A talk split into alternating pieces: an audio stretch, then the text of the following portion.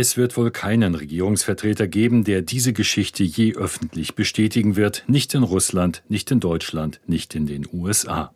Alexei Nawalny sollte gegen den Tiergartenmörder ausgetauscht werden, so sagte es Maria Pevcich in einem heute veröffentlichten, ausführlichen YouTube-Video. Maria Pevcich war Vertraute des kürzlich Verstorbenen und sie ist Chefin des in den USA angemeldeten Antikorruptionsfonds. In Russland wurde der Antikorruptionsfonds Nawalnys als extremistisch verboten. Anfang Februar wurde Putin angeboten, den Mörder, den FSB-Offizier Vadim K. gegen zwei amerikanische Staatsbürger und Alexei Nawalny auszutauschen. Er sitzt wegen Mordes in Berlin im Gefängnis. Ich habe am Abend des 15. Februar die Bestätigung erhalten, dass die Verhandlungen laufen und sich in der Endphase befinden. Am 16. Februar wurde Alexei getötet.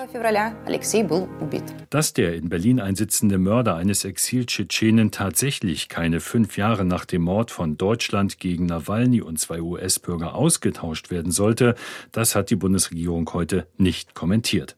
Wenn es einen indirekten Hinweis auf diesen Austausch gibt, dann diesen Satz von Putin selbst Anfang Februar in einem Zwei-Stunden-Interview mit Tucker Carlson.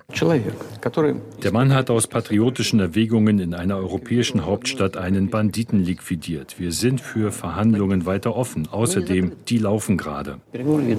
Und wie erklärt sich dann der plötzliche Tod Nawalnys? Hier wird es noch spekulativer.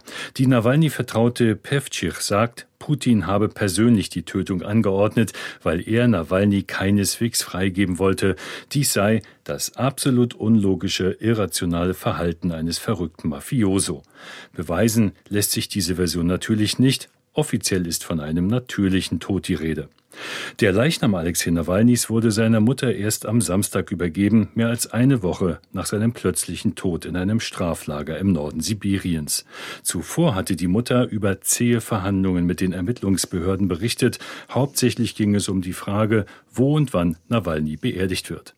Jeden Druck der Behörden und des Kreml auf Nawalnys Angehörige wies der Sprecher des russischen Präsidenten heute entrüstet zurück.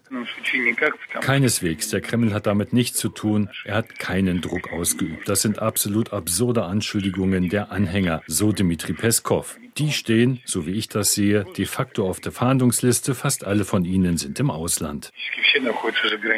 Die Unklarheiten der Beerdigung könnten sich auch daraus erklären, dass Russlands Führung zweieinhalb Wochen vor der Präsidentschaftswahl kein Interesse daran hat, dass sich Tausende Trauernde versammeln. Es gibt mehrere Moskauer Friedhöfe, die für die Beisetzung in Frage kommen. An einem wird bereits von hohem Polizeiaufgebot berichtet und davon, dass Metalldetektoren an den Eingängen bereitstehen. Aber dies, genau wie bereits kursierende konkrete Beerdigungstermine in dieser Woche, hat Nawalny-Sprecherin Kira Jamisch heute auf ihren Social-Media-Kanälen dementiert. Sie werde glaubwürdige Informationen dazu veröffentlichen. Es ist schwer zu bestreiten, dass es rund um das plötzliche Ableben Alexei Nawalnys einen großen Mangel gibt an glaubwürdigen Informationen.